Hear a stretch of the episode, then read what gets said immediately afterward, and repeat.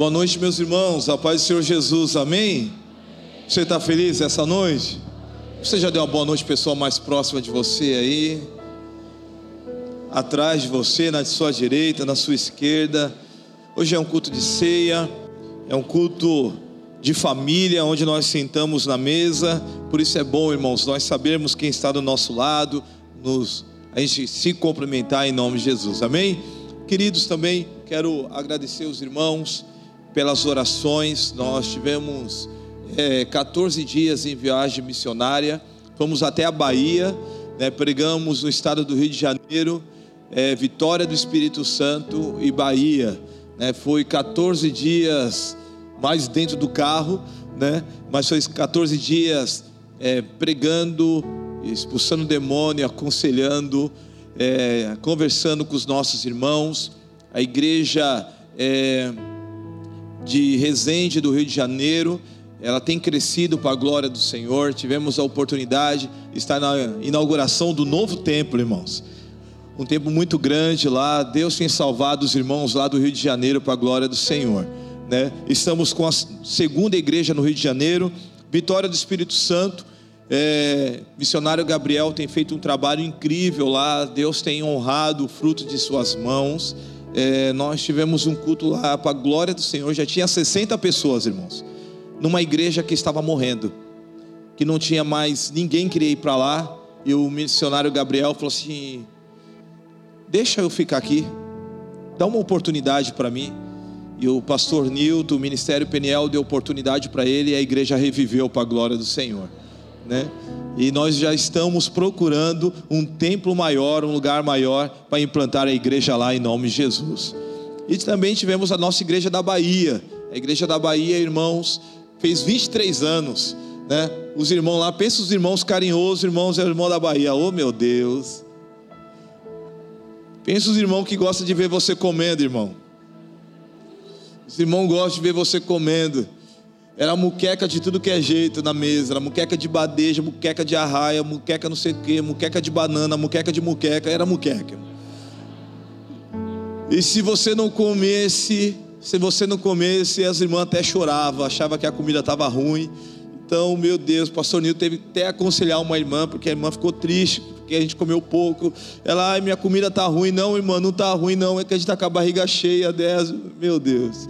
Mas foi um tempo tão incrível lá. Pastor Marcão, ele pregou aqui em uma das nossas quintas-feiras da Vitória.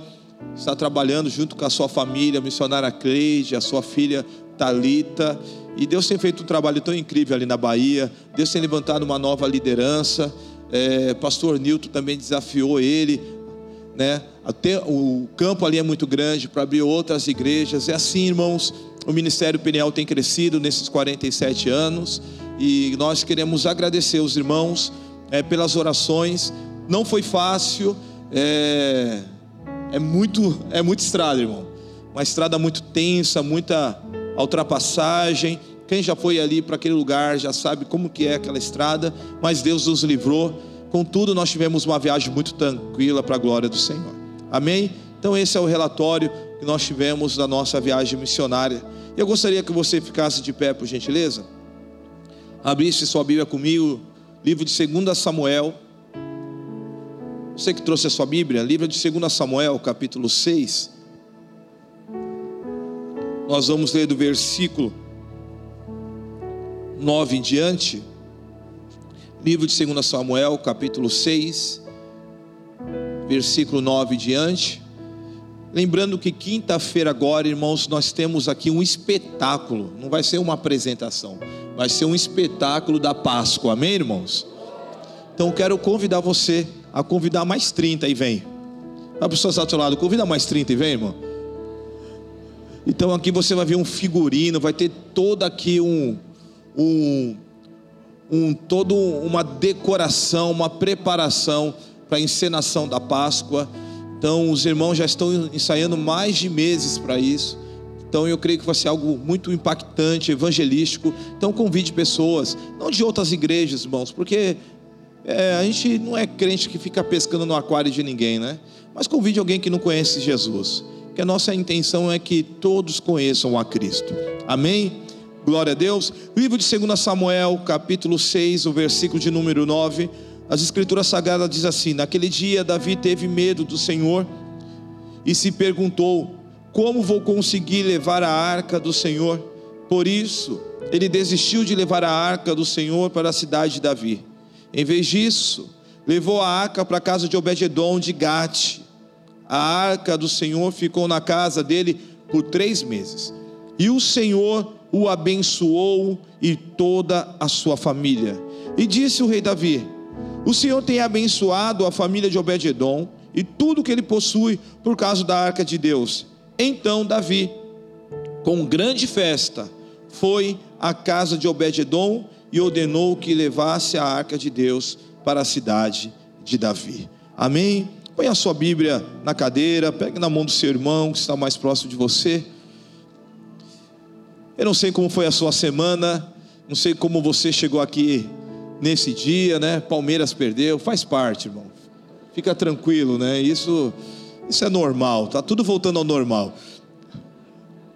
Quebra-gelo, né? Mas eu não sei como foi a sua semana, mas uma coisa eu sei, irmãos, que quando nós estamos reunidos em um só propósito, Deus ele se manifesta. Sabe, eu creio que Deus quer se manifestar ao nosso meio essa, essa noite. Eu não sei qual é o anseio e as preocupações da sua alma, mas quando nós estamos unidos em um só propósito, Deus ele fala conosco. Amém?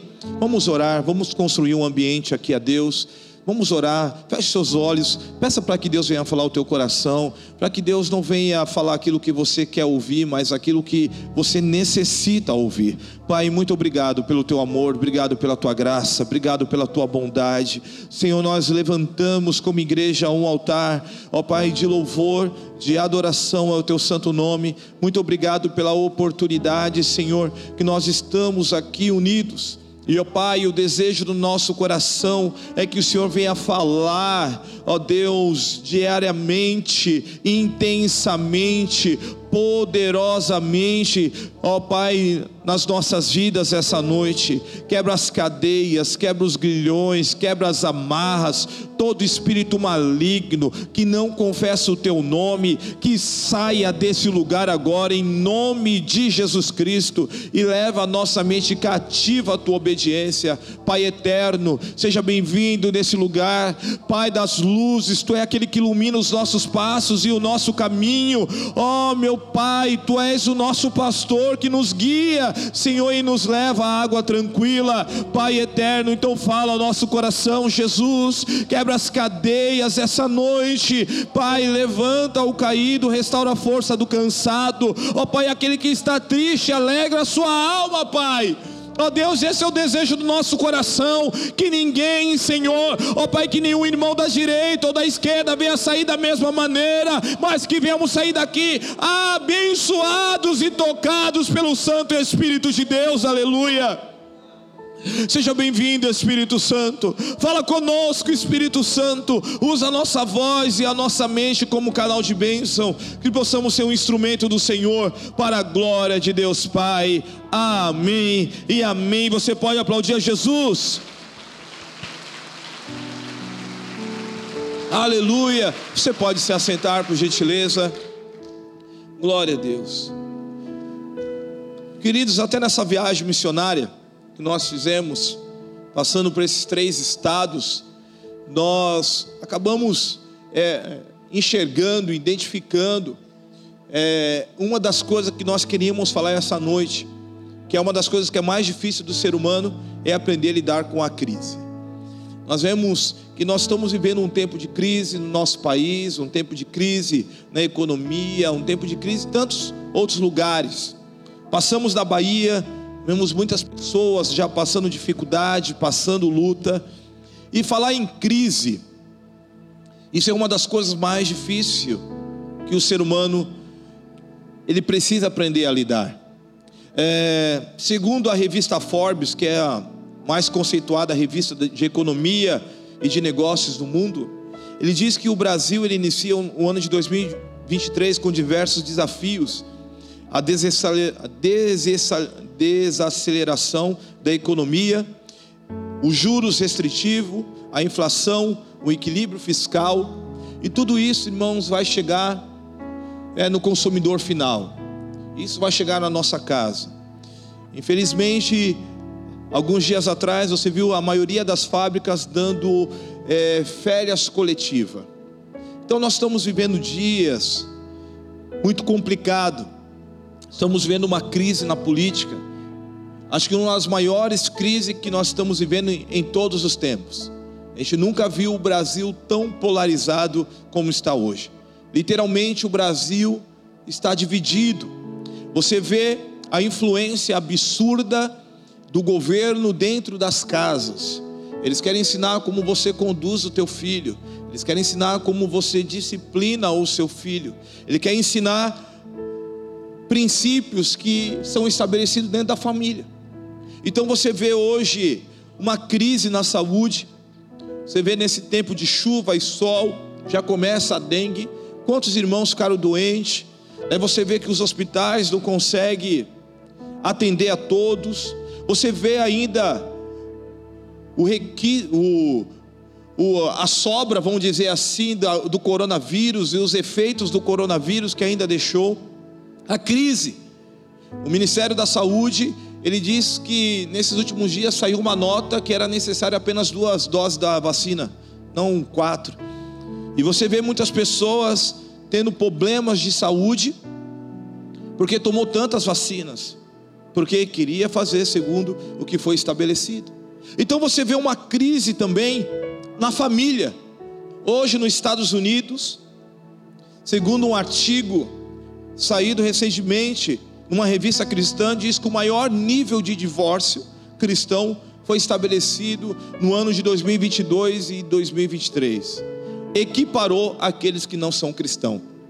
Ou seja, o cristão, ele sempre tem, foi marcado por um, um povo que ora, um povo que busca Deus, um povo que quer viver uma vida sem erro, um povo que quer viver uma vida buscando o norte, não tomando, não querendo ser superior a outro, mas sim uma dependência de Deus. E hoje você vê as pessoas casando e descasando. Nunca se casou tanto como se casa nos dias de hoje, e nunca se divorciou tão fácil como se divorcia nos dias de hoje. Então, você vê uma crise na economia, você vê uma crise política, você vê uma crise espiritual. Você vê hoje ministros do Evangelho vendendo a sã doutrina, se corrompendo, homens que eram para ser um porta-voz de Deus, mas estão usando o púlpito para ganhar dinheiro, para enriquecer, vendendo fronha ungida, vassoura ungida, enganando o povo, enganando as ovelhas de Jesus. A Bíblia fala: ai daquele que faz alguém tropeçar. Você vê hoje homens, ministros de Deus que estão defendendo uma agenda, aceitando o erro, falando que Jesus, lá em João capítulo 4, quando ele vai evangelizar a mulher samaritana, está falando que Jesus estava querendo oferecer uma relação sexual com aquela mulher. Isso são os ministros, homens que são vendidos, músicos que casaram quatro vezes, e acha isso certo, e chega e fala que a música mais alvo que a neve é uma música racista. Então nós estamos vendo uma crise também no meio eclesiástico. Cristão que vem para a igreja e vive uma vida como aqueles que não são cristãos, que sai da igreja, vai para o motel, vive uma vida de pornografia, uma vida de adultério. Então, irmãos, estamos vivendo em tempos de crise. Mas os entretenimentos da vida, os vídeos, os rios da vida fazem a gente esquecer um pouco daquilo que está acontecendo, mas de fato, os dias são maus. De fato, nós estamos vendo dias terríveis, dias de dor, uma crise na educação. Recentemente, uma professora foi assassinada por um aluno de 13 anos. Uma moça nos Estados Unidos pegou a metralhadora e matou seis pessoas. Irmãos, a crise, crises emocionais, pessoas que vivem debaixo de uma emoção tão forte, uma crise de ansiedade, mas com toda a crise, com toda a dificuldade, a palavra de Deus ela nos mostra que Deus sempre vai nos dar uma oportunidade em tempo de crise. É no tempo da crise, no tempo de dias difíceis, que Deus começa a levantar homens e mulheres fortes, aleluia. Eu creio, meu irmão, que Deus está levantando homens e mulheres fortes nesses últimos dias homens e mulheres que não vão se vender, homens e mulheres que vão continuar defendendo a sã doutrina. E a crise, ela vem. Quando ela vem, ela vem com a oportunidade. A palavra crise, no nosso dicionário Aurélio, significa um momento de perigo e decisivo. A crise é assim. A crise é um momento de perigo, é onde você começa a viver uma crise, talvez familiar, uma crise no casamento, uma crise existencial, você começa a viver uma crise, você tem que parar, porque e tomar uma decisão, porque uma decisão errada vai acarretar todo o teu futuro. Uma decisão errada vai acarretar a sua história na vida dos seus filhos.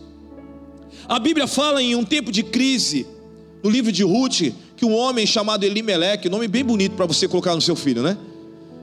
Elimeleque. Fala que eles eram de Belém.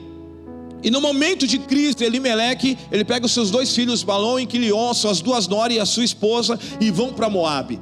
Moabe significa terra do inimigo. Belém significa casa do pão. Se estava por uma grande crise, faltando pão na casa do pão em Belém, ele vai procurar pão na casa do inimigo. Esse é o grande perigo da nossa vida, é buscar tomar atitudes decisivas no momento da crise sem consultar a Deus. Isso acarretou tudo na sua família.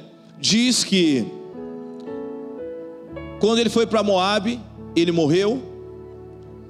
Malom morreu, Quilion morreu e ficou Noemi com as suas duas noras viúvas decisões de momentos de crise e tomar decisões erradas pode acarretar grandes e terríveis resultados na nossa família. Mas essa palavra crise também no mandarim, na língua chinesa, ela significa perigo também, que é um alerta, mas também ela vem com outros caracteres, que é oportunidade. Então, em tempos de crise, Deus sempre vai dar uma oportunidade para você crescer. Em tempos de crise, Deus sempre vai dar uma oportunidade para você avançar. Em tempos de crise, Deus vai dar uma oportunidade para Deus mudar a sua história. É no meio da crise e da dor. Você já viu alguém que passou por um momento de crise e ela foi vencedora no momento da crise? Meu irmão, parece que ela sai daqui, ela sai daquele momento tão forte. Ela sai dali grande. Ela sai dali com a fé restabelecida e fortificada porque a crise ela faz você crescer. Fala a pessoa que está do seu lado, Deus quer que você cresça. Deus essa noite nos trouxe aqui, irmãos, para mudar a nossa ótica mediante a cruz e a, mediante a crise e a luta que nós estamos vivendo. Amém, irmãos? Ele quer que a gente mude a nossa ótica. Porque não há crescimento não há um tempo de vitória na nossa vida, não tem como nós passarmos de nível. Nós falamos muito isso em 2020, né? O next level da nossa vida, se nós não passarmos pela luta. Porque a luta é o que forja você. A luta é que prepara você para você passar de nível. Então a crise, ela vem para te fortalecer. Cadê os casados? Dá um glória a Deus. Você já passou por um momento de crise no casamento? Sim ou não? E quando você supera aquilo ali, quando você vai aconselhar outra pessoa que está passando aqui, tu já está grandão. Não é assim, não, filho, é assim mesmo, fica tranquilo. Não é assim? Ah, mas aquele homem, ele ronca, filha, fica tranquilo, daqui a pouco vai vir um chulé, vai vir uns remédios. Mas aquela mulher, é, irmão, tem TPM, fala, rapaz, tu não viu a menopausa. Ou seja, porque quando você passa por um momento de crise, aquilo te fortalece mais, aquilo deixa vocês mais unidos. Então, o que Deus quer nos ensinar essa noite, em tempos de crise, Deus vai nos dar a oportunidade para crescer, Deus vai nos dar a oportunidade para viver um novo tempo na nossa vida. E em toda crise, Deus deseja que nós venhamos desfrutar da Sua presença, e desfrutar é confiar, desfrutar é usufruir da Sua presença. Você viu que eu posso falar para você, irmãos, que no momento de mais crise da minha vida foi que eu mais usufrui de milagre. No momento de mais luta da minha vida que eu mais usufruí da presença de Deus. Como assim, pastor? É, porque quando está na luta, você ora, daí você vê Deus. Você fica sensível à voz de Deus. Você já viu que quando você está na luta, tu fica sensível a tudo? Uma criança fala um negócio para você, tu fala, Deus está falando comigo. Tu anda na rua, tu vê alguma coisa escrito, aleluia. Não é assim, irmão? Alguém manda uma mensagem na, na internet para você. É isso. Porque você está sensível à voz de Deus. Porque a crise, a luta te deixa mais sensível. Por isso a fé, ela é para os momentos de dificuldade. Porque quando tudo está bem, irmão, para que fé? Para que eu vou querer algo sobrenatural quando tudo está bem? Mas quando tudo está mal, aí que a fé entra em vigor. Aí que a fé, ela entra em vigor. Por isso a Bíblia fala que o justo, ele vive pela fé. É uma dependência totalmente de Deus em todos os momentos da sua vida. Então é nesse momento de crise que Deus quer que a gente venha aprender a confiar nele. Fala para seu do seu lado, meu irmão, você precisa aprender a confiar em Deus em todos os momentos da sua vida. Quando nós lemos as escrituras sagradas, amada igreja, nós vemos que Deus nos dá oportunidade todas as manhãs. A Bíblia fala que a misericórdia do Senhor se renova a cada manhã. Ou seja, o contagiro é zerado. E fala, é por isso que nós não somos consumidos, porque a sua misericórdia não tem fim. Não tem fim. Então todos os dias é um dia de oportunidade. Deus te deu uma oportunidade hoje. A oportunidade de andar com Ele, a oportunidade de buscar a Sua presença, a oportunidade de viver com Ele.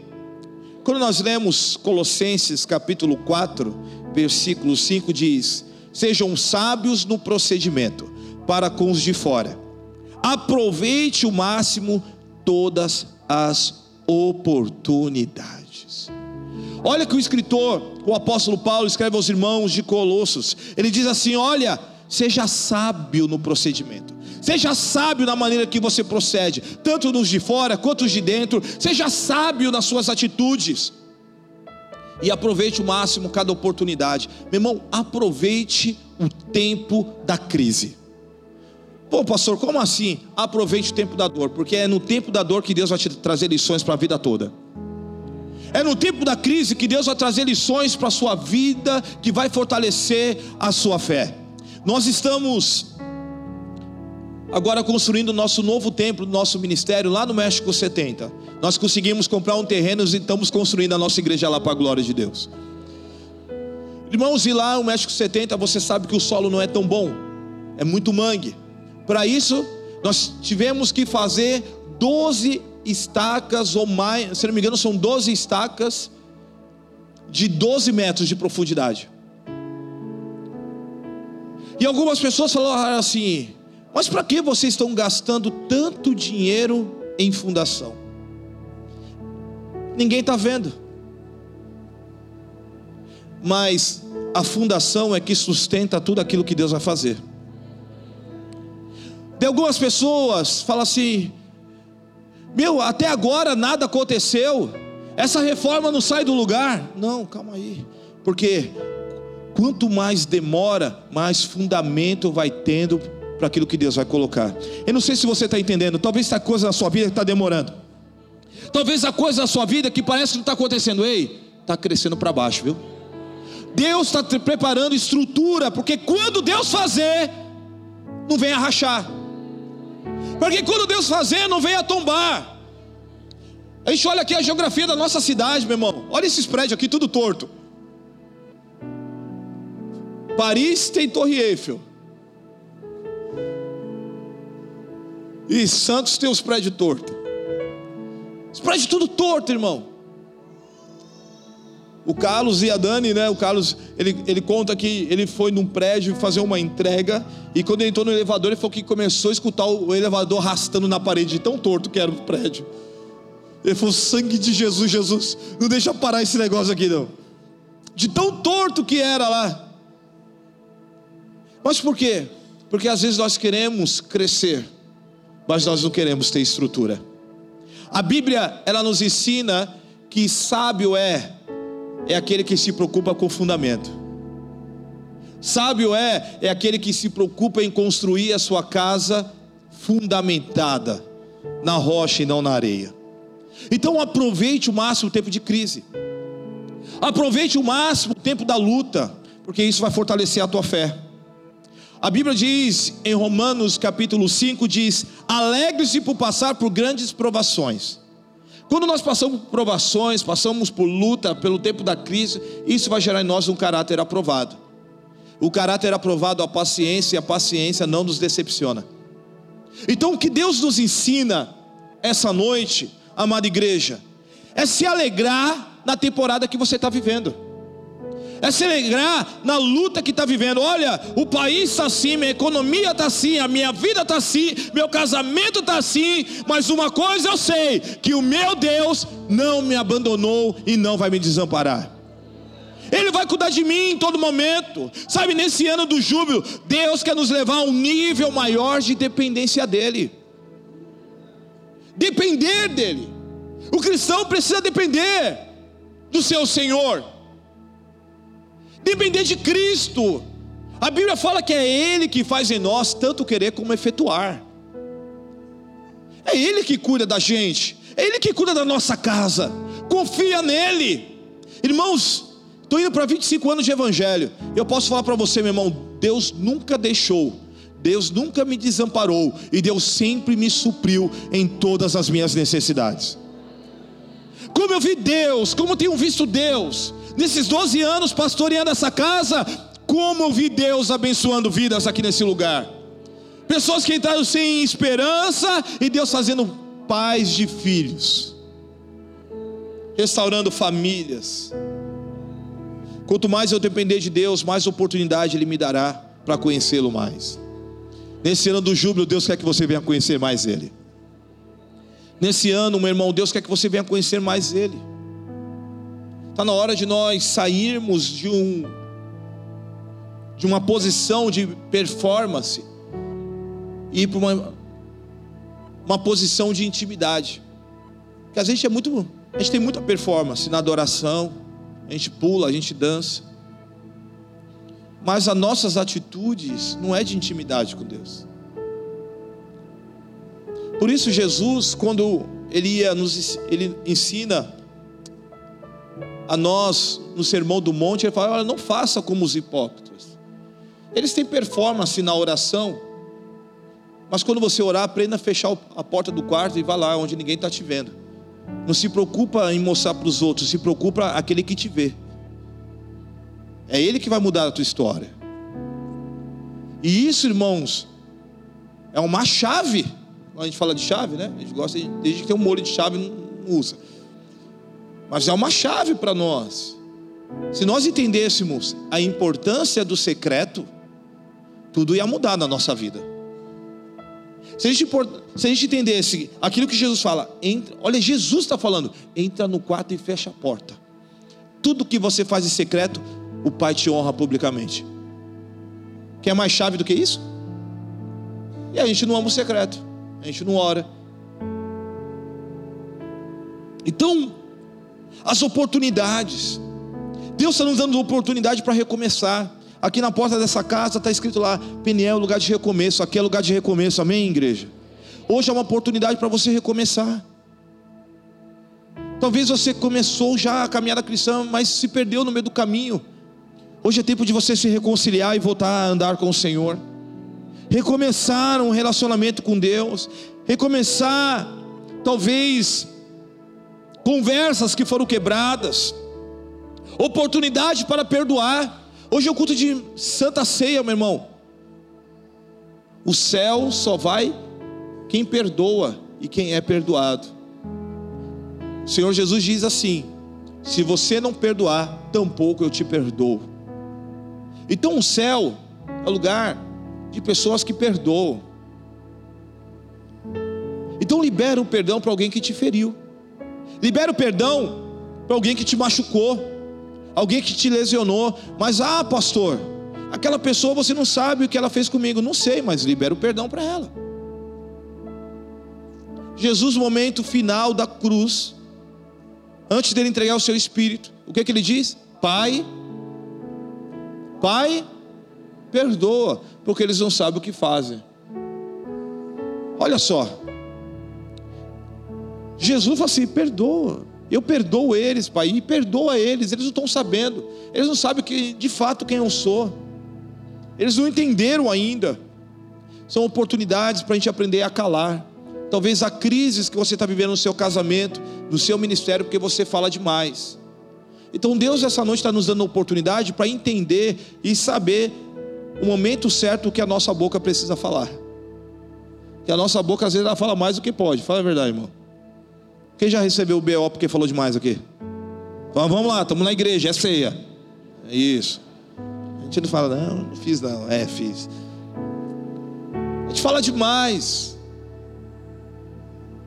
A gente vem em crise. Eu sempre conto aquela historinha. Que a irmã chega para o pastor e fala, pastor, o meu. E era uma irmã terrível. Ela falou, pastor, meu marido não veio para a igreja e tal. E o pastor falou assim, irmã, vem aqui que eu vou te dar uma revelação de Deus. E o pastor pegou um copo d'água e deu para aquela irmã, falou assim, irmão, isso aqui é uma água ungida. Quando seu marido chegar, você põe um gole de água, mas você não engole. E você vai ficar com essa água na boca até o teu marido dormir. Quando ele dormir, você engole. Você vai fazer isso durante um mês. Você vai ver se o seu marido veio para a igreja. E ele veio. Porque tem mulher que é chata. Já ser homem, que não sei o que, mas já limpei o caminho. Quantas vezes eu, tem maridos que a gente conhece e fala assim, pastor, o que é ensinado na igreja? Porque minha mulher não aprendeu nada. Sabe, irmãos, a gente brinca, mas é uma realidade. Quanto marido que é chato também, pensa um homem chato. Irmãos, aprende isso, Deus mata as pessoas chatas. Risada, mas é verdade, irmão. Olha lá em Êxodo. Todos os murmuradores, todos que reclamaram, todos os chatos, o que, que Deus fez, irmão? Matou. Só dos velhinhos que, que entrou foi Josué e Caleb. O resto, todo mundo morreu. Por quê, irmãos? Nós precisamos saber a hora de falar. Também temos que saber a hora de nos calar também. Então Deus essa noite está nos dando oportunidade para andar com Ele. Deus, essa noite, Ele quer mudar a nossa lógica no momento da crise. Nesse ano do júbilo, irmãos, Deus está liberando portas de oportunidade para vidas aqui. Então fique atento, aproveite pelas portas que Deus coloca. Que às vezes Deus põe uma porta para a gente de oportunidade, a gente, ah, não, é muito difícil. Mas se é Deus que está fazendo?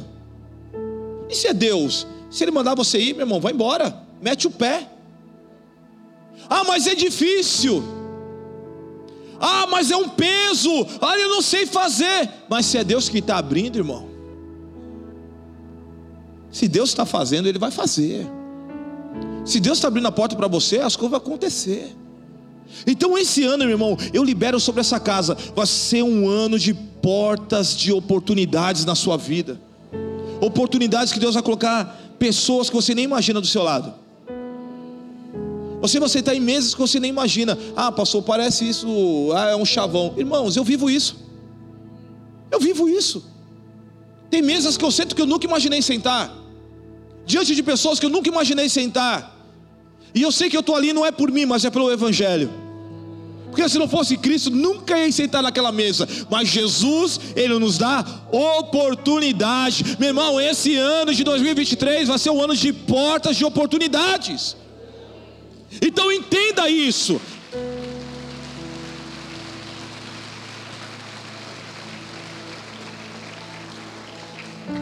Efésios 5,16 diz: aproveita ao máximo cada oportunidade, porque os dias são maus. Então, os dias são maus. Os dias são maus na, insegu... na segurança, os dias são maus no governo, os dias são maus na economia, na educação, os dias de fato são maus mas Deus, Deus vai nos dar oportunidade. Mesmo em tempo da crise, terá oportunidade. Então aproveite. Fala para o pessoal do seu lado, aproveite, porque portas serão abertas na sua vida de oportunidade. Mas fala que nem profeta, meu irmão, portas de oportunidades vão ser abertas na sua vida em nome de Jesus. O texto que nós lemos de 2 Samuel, capítulo 6, fala de uma família que teve uma oportunidade que foi criada. Eles nem esperavam aquilo, foi uma oportunidade.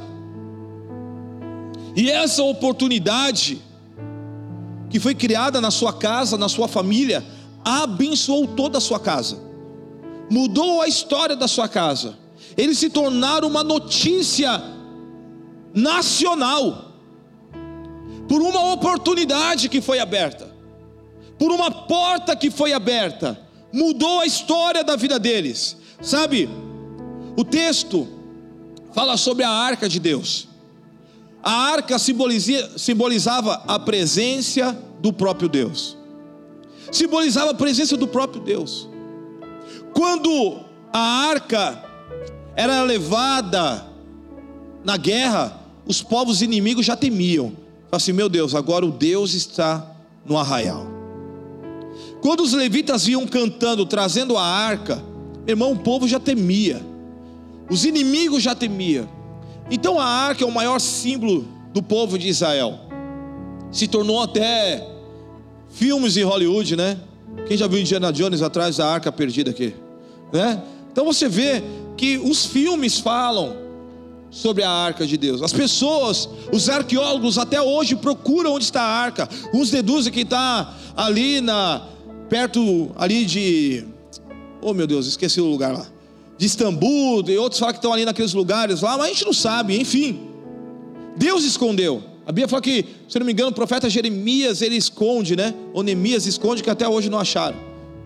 Enfim, irmãos, o povo temia quando a arca vinha. E diz que certo dia, o profeta Eli foi um dos profetas tão negligentes que houve na Bíblia. Ele deixava os seus filhos fazer o que queria. Ele não tinha disciplina espiritual na vida dos seus filhos. Ele não se preocupou com a futura geração. Ele não puxava a orelha do seu filho quando ele errava. Ele deixava os seus filhos fazer o que quer. Diz que raramente Deus começou a falar. Raramente Deus falava. Raramente. Sabe o que é isso? Raramente Deus falar. E Deus levanta uma geração, uma nova geração que é Samuel, Samuel pequeno. Deus fala com ele que fala que vai matar Eli e toda a sua família. E de fato, tem uma guerra. Os filhos de Eli vão para a guerra, que eles são sacerdotes. E chegam lá no meio da guerra, os seus dois filhos morrem. A arca de Deus é levada chamada, e isso fala que é Icabó, se foi a glória. E quando vem um mensageiro falar para Eli, fala assim: Eli, os seus dois filhos morreram, a arca de Deus, ou seja, a presença de Deus foi levada pelos inimigos filisteus. Diz que Eli ele fica tão desesperado com aquela notícia, e ele já era, a Bíblia fala que ele era gordo, não enxergava direito, então ele desequilibra, cai da cadeira, bate a cabeça, quebra o pescoço e morre. Misericórdia, né? Que morte trágica. A arca, ela foi levada. Diz a narrativa bíblica que nesse período que a arca foi levada, os filisteus pegaram a arca e colocaram dentro do templo de Dagon. Dagon era deus, o deus dele, o deus Dagon. E diz que de madrugada escuta o barulho e quando foi ver, Dagon estava caído no chão. Eles levantaram Dagon. Na outra noite escutaram um barulho. Daqui a pouco o Dagon está caído de novo no chão. Quando escuta outro barulho, vai ver, Dagon está sem cabeça. Então eles tiram a arca da, do templo de Dagon, põem em outro lugar, mas a arca começa a trazer, irmãos, uma desgraça no meio do, do povo do filisteu. Os homens começaram a ficar com hemorroida. Lê lá, está lá na Bíblia, irmão. todos os homens começaram a ficar com hemorroida. Imagine um soldado ir para a guerra com uma hemorroida. Tu é doida? E diz que começaram a ter uma praga de ratos. Era tantos ratos que os filisteus não conseguiam conter. E isso estava devastando as colheitas, estava devastando tudo que eles tinham. Os homens não conseguiam trabalhar, se conter, porque estavam enfermos. E diz a narrativa bíblica, está lá na Bíblia. Se você leu, você sabe o que eu estou falando. Eles pegaram o ouro e fizeram tudo em formato de hemorroida e rato. O desespero dos homens, né? Pegaram a arca, colocaram numa carroça com um boi, pegaram aquele monte de hemorroida de ouro e rato, tá lá na Bíblia, irmão. E mandaram, falaram assim: olha, tira esse negócio daqui. E mandou. E diz que a arca, ela fica na casa de Abinadab, se não me engano, numa colina. Ela fica lá por 20 anos. E ninguém vai procurar. Saul não vai buscar, o negócio fica lá. Agora Saul morre, Davi se torna rei e Davi ele vai buscar a arca. Davi tinha um coração diferente. Davi, ele falou assim: "Não, eu vou buscar a arca. Ficar sem a arca aqui não.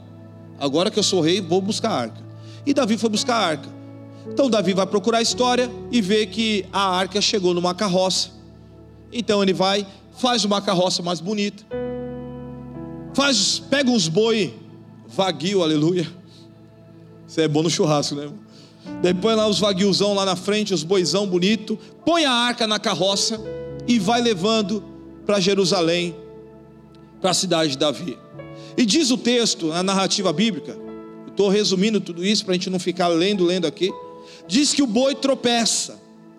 Havia 30 mil soldados juntos, e, e a comitiva do lado estava Uzá e Aiô. Talvez esses soldados seriam soldados fortes ali, a estratégia de Davi. Diz que quando o boi tropeça, Uzá vai colocar a mão para segurar a arca. E quando ele segura a arca, Uzá morre ali, fulminado. A Bíblia fala que Davi fica triste, foi o texto que nós lemos. Ele fica triste, fala: Como que eu vou levar a arca? Como que eu vou conduzir a arca? A arca trouxe crise na saúde, a arca trouxe crise econômica no país, porque os ratos comeram toda a economia, aquilo que eles tinham para vender e para comer, trouxe morte. A arca está trazendo crise. Como que eu vou levar a arca de Deus? E diz que ele pega a arca, deixa na casa de Obed-Edom. E Obed-Edom, irmãos, ele é de Gate. Ele não era um israelita, era de Gate, era da região de Golias. Golias era de Gate. Então ele pega e deixa na casa de Obed-Edom. E Obed-Edom, quando ele pega essa notícia, imagine 30 homens, 30 soldados, para na porta da tua casa, um homem morto, e Davi fala assim: a arca vai ficar aí.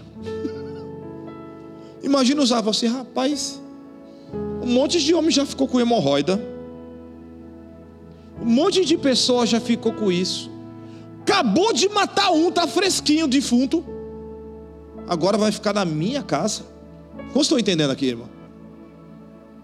Mas a diferença é que Obed-Edom conhecia a história. A diferença é que Obed-Edom, ele conhecia como tratar da arca. Ele sabia como tratar da presença. Mesmo ele não sendo um israelita, ele sendo de Gate, ele sabia que a presença de Deus precisa ser tratada com reverência. E ele recebeu na sua casa com bom grado.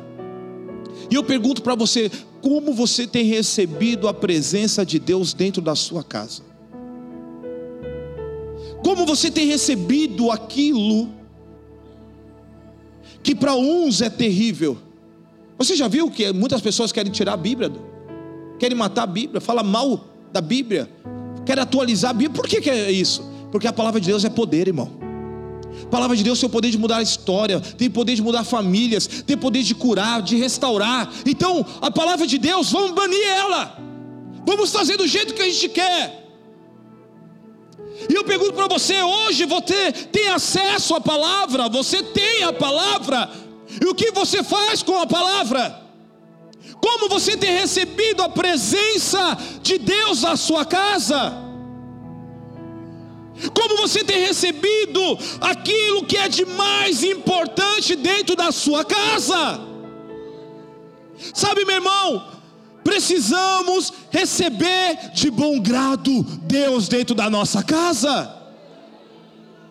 E eu pergunto para você: os, os programas que você vê agrada a Deus? As novelas que você vê agrada a Deus? As séries que você vê agrada a Deus? Sabe, nós temos que trazer a presença de Deus para dentro da nossa casa. Porque senão aquilo que era para ser bênção, vai trazer maldição. Como assim, pastor? A Bíblia fala: ai daqueles que não conhecesse. Seria bom que você não conhecesse, mas agora você conhece, então viva a verdade. O livro de Apocalipse fala assim: se quer se sujar, suje-se mais. Mas quer santificar, santifica-se mais. Deus nos alistou para uma obra. Deus nos chamou para ser o seu povo e Ele nos limpou, Ele nos purificou com o seu sangue. Então, viva como salvo e redimido pelo Evangelho de Cristo. A arca, a presença de Deus, o que, que tinha na arca? Na arca, irmãos, tinha a tábua das leis. A tábua das leis foram colocadas dentro da arca, porque eram mandamentos que constituíam o regulamento da aliança de Deus com Israel. Era a lei, era a palavra de Deus. Então, as tábuas, os dez mandamentos estavam dentro da arca. Então, quando o povo andava com a arca, estava levando a palavra junto, a lei junto. O nosso Deus é um Deus que ele zela por Sua palavra. Nós, como cristãos, irmãos, nós temos que entender isso. A palavra de Deus é que nos fortalece, a palavra de Deus que nos põe de pé. Por isso é tão difícil ler a Bíblia, por isso é tão difícil nós lermos as Escrituras Sagradas. Se nós recebemos Cristo no nosso coração, a nossa próxima providência deve ser buscar o conhecimento da palavra de Deus, da Bíblia Sagrada. Precisamos buscar o conhecimento da palavra de Deus. O Ricardo fala sempre isso, é um, é um manual do ser humano. É um manual como você deve viver. Quando você lê a Bíblia, irmãos, ela ensina como você lidar com a tua esposa. Ela, ela ensina como você lidar com os fofoqueiros. Ensina a lidar com o dinheiro.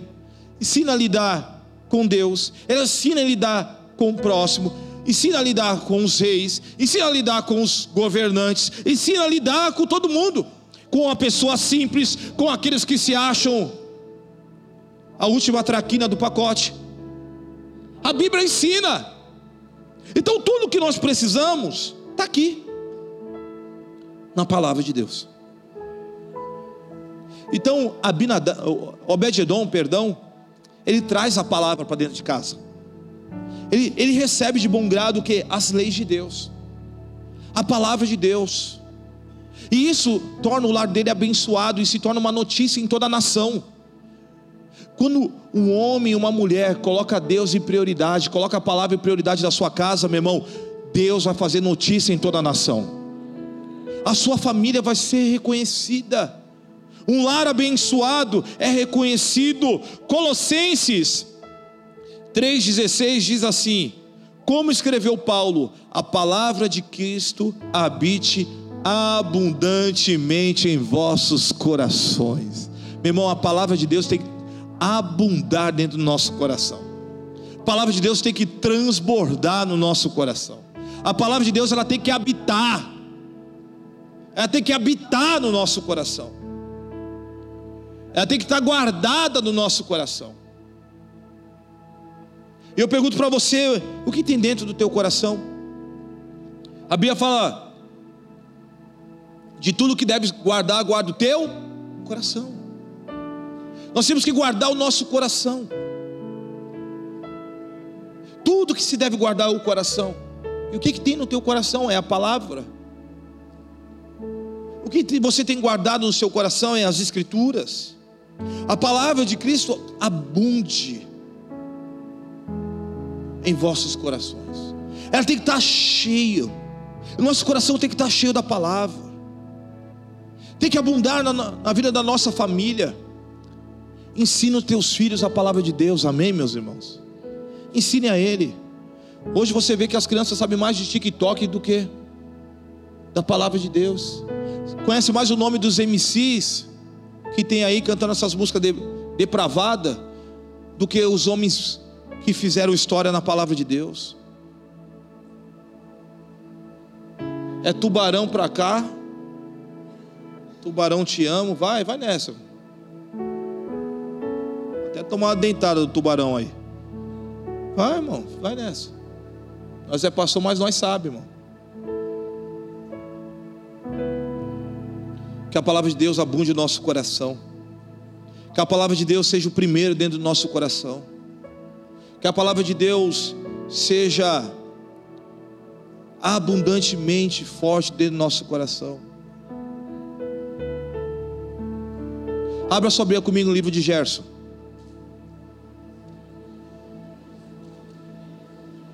Está procurando aí, né?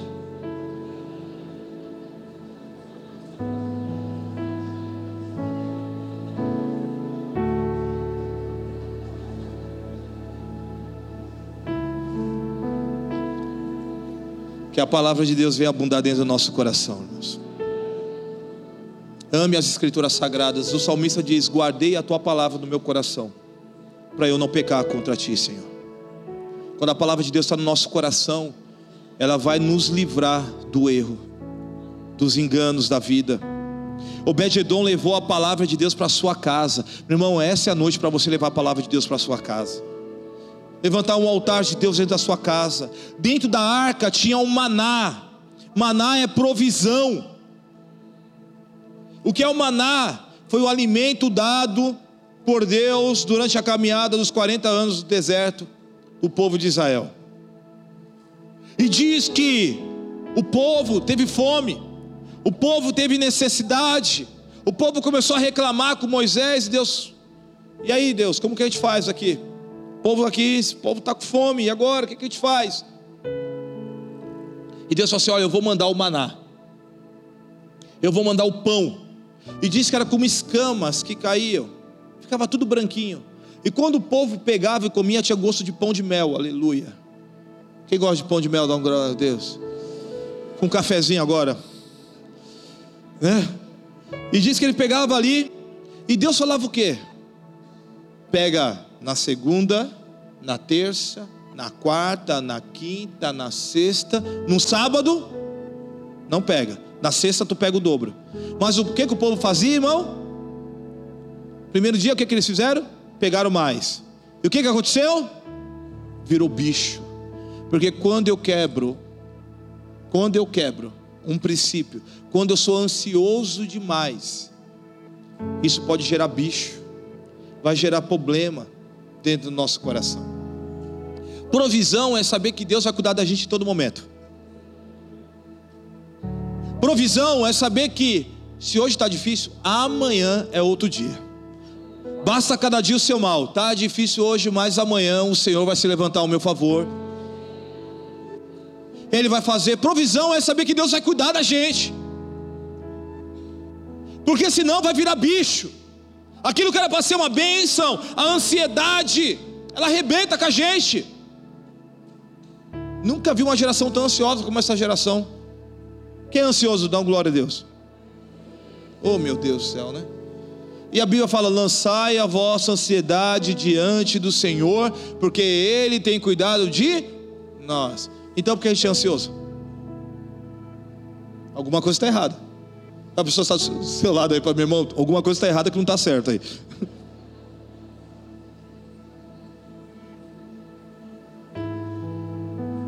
Deuteronômios 8,3 diz: E ele te humilhou, e te deixou ter fome, e te sustentou com maná, tudo que não conhecias, nem teu pai conhecias, para te dar a entender que nem só de pão viverá o homem, mas de tudo que procede da boca do Senhor viverá o homem.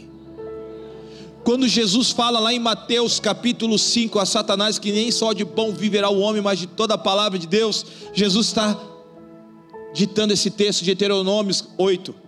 Ele está falando: olha, ainda que você não conhece, ainda que não tem nada, Deus tem provisão para nós.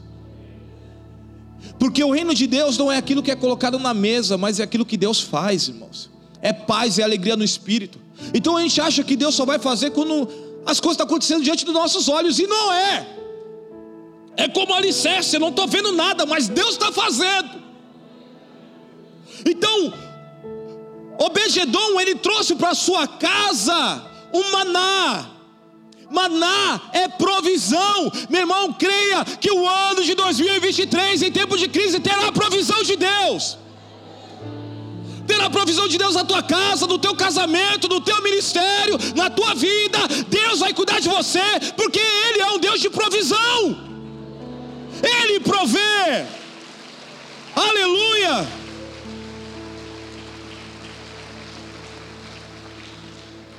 Deus ele cuida de nós, amada igreja. Deus ele cuida da sua família. Ele cuida dos seus filhos. A palavra maná no hebraico significa o que é isso? Quando caía, o povo de Israel olhava e falava assim: o que é isso? O que é isso? Quando eles comeram, era pão, era provisão.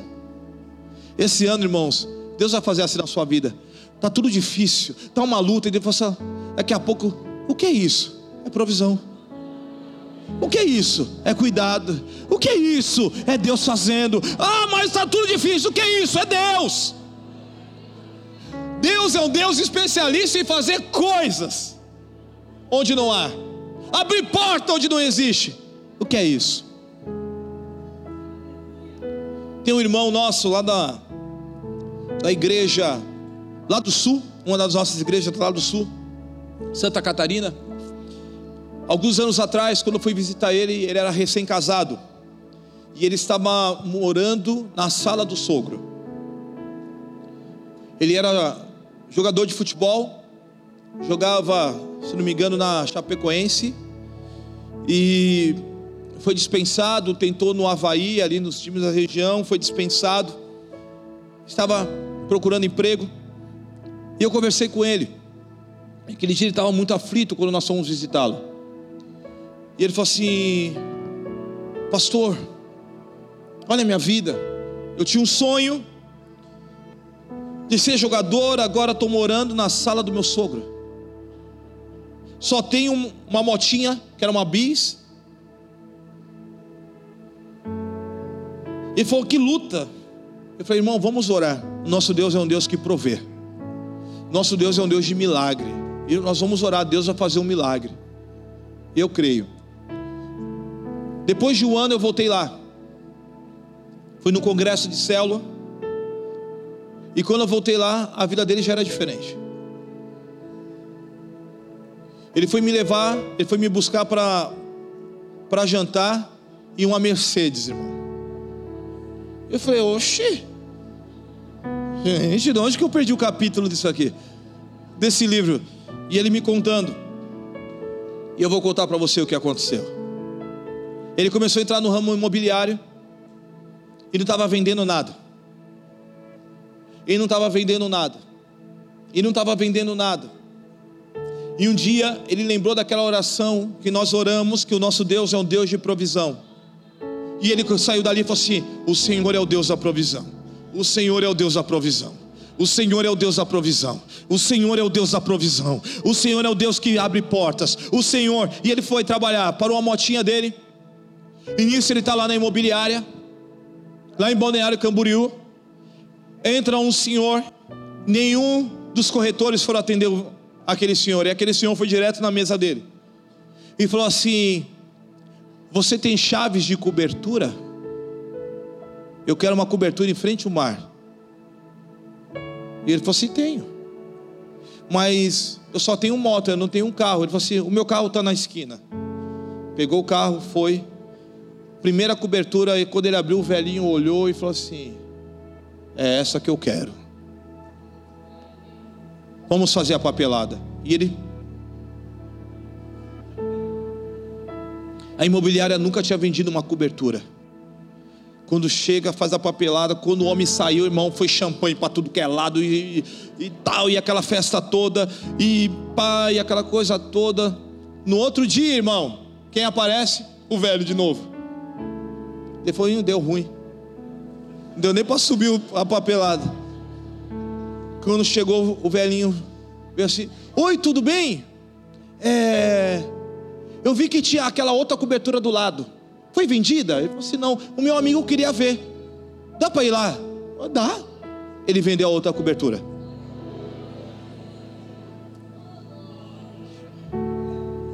Ano passado eu fui lá, irmãos. Ele comprou as duas imobiliárias que ele trabalhava. Mas não acabou aí não. Porque veio a pandemia. E quando veio a pandemia, imagine, como vai vender imóvel no meio da pandemia? Ele ficou desesperado.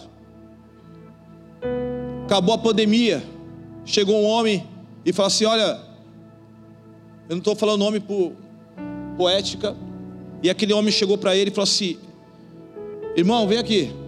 Eu tenho dois filhos, dois filhos aqui, formados, mas que não têm experiência da vida. Eu construí um império. E se esses meninos assumirem isso aqui, eles vão detonar tudo e acabar de ficar endividados. E os meus netos, a família sofrer.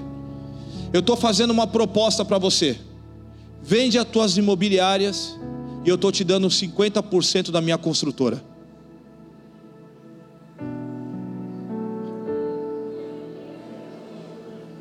Hoje ele é construtor, irmão.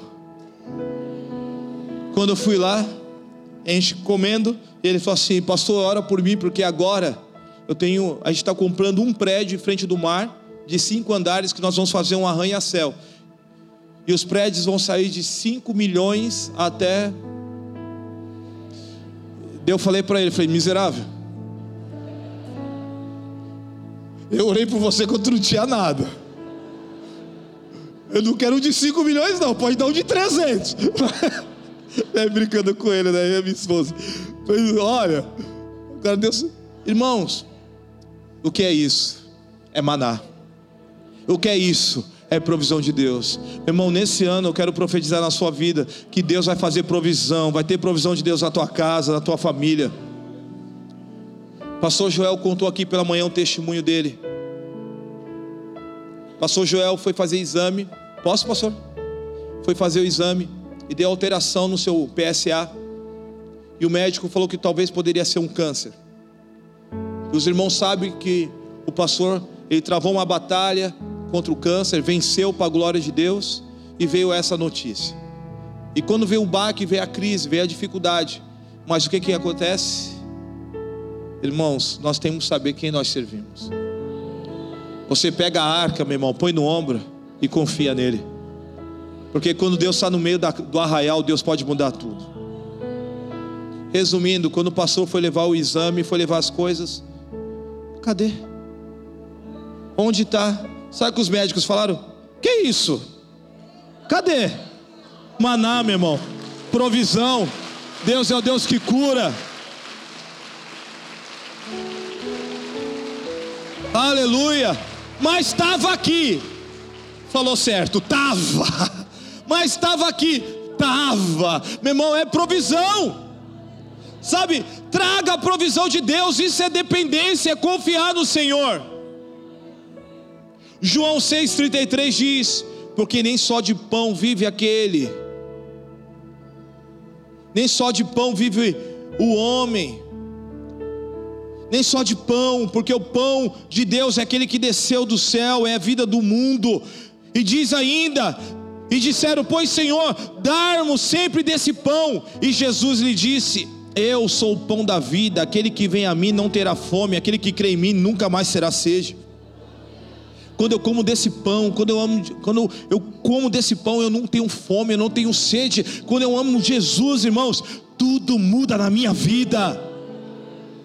E também o que tinha dentro da arca era a vara de Arão. A vara de Arão, irmãos, era uma vara de amendoeira que foi cortada seca, que milagrosamente floresceu. Sem raiz, sem nada, ela floresceu. A vara de Arão é a referência da vara seca que floresce milagrosamente. Isso você vê lá em Números 17, 1. Sabe o que significa isso para nós, irmãos? É o poder de Deus, é a ação do Espírito Santo, de maneira que o impossível acontece e as maravilhas se realizam. A vara mostra aquilo que é seco pode trazer vida. É o poder da ressurreição.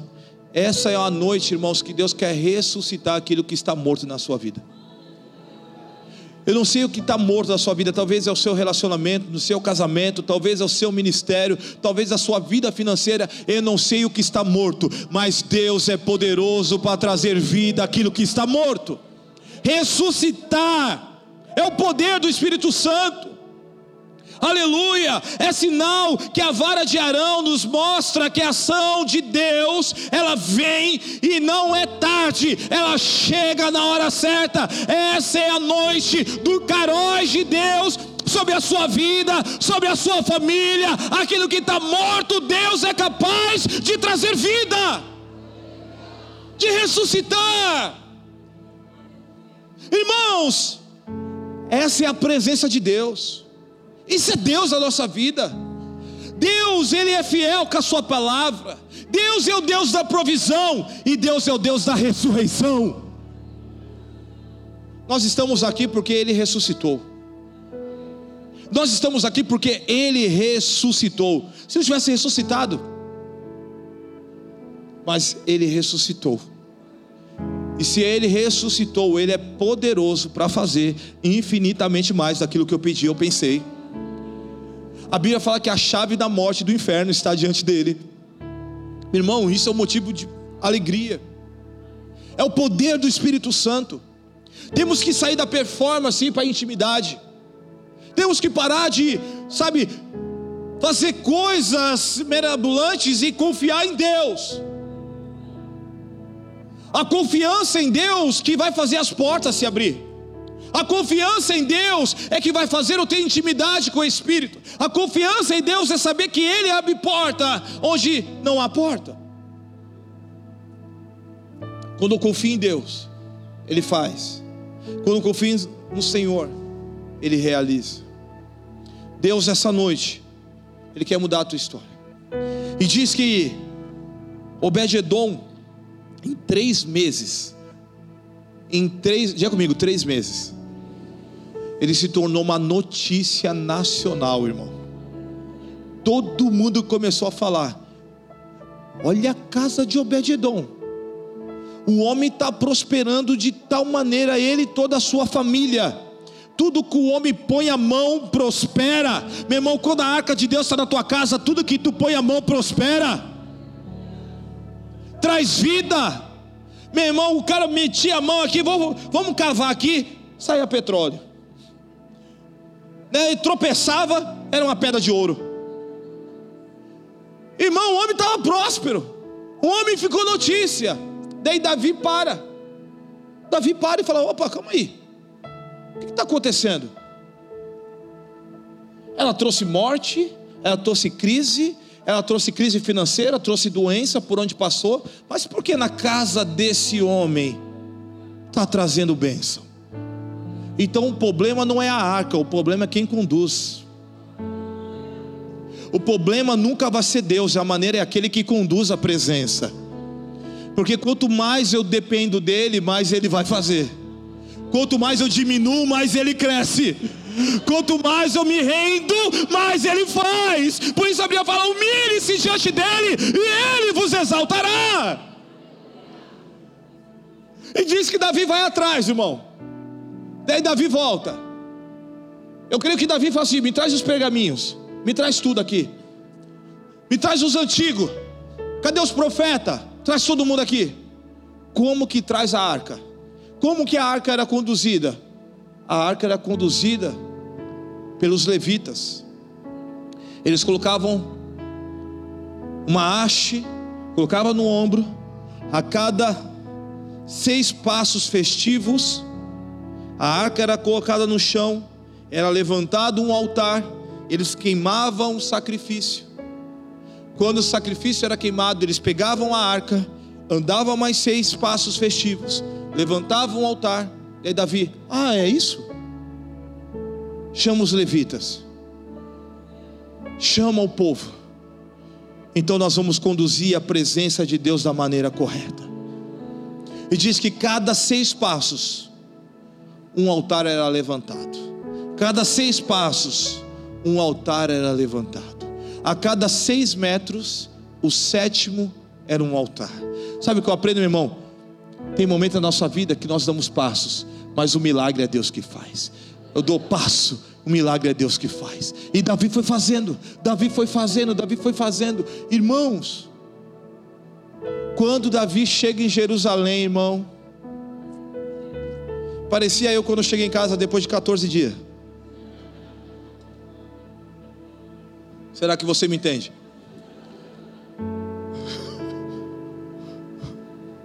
Para de ficar olhando para mim desse jeito, irmãos.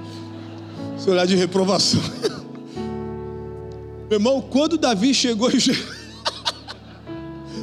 Quando Davi chegou em Jerusalém, irmão, a Bíblia fala que ele se alegra tanto do jeito que esse homem ele começa a dançar, ele começa a pular, ele começa a glorificar o nome do Senhor, ele começa a exaltar o nome do Senhor, que a Bíblia fala que as suas cuecas aparecem, as partes baixas dele. E a sua esposa Mical estava na janela olhando. Nossa, que nojeira. Olha lá, está lá na Bíblia, irmão.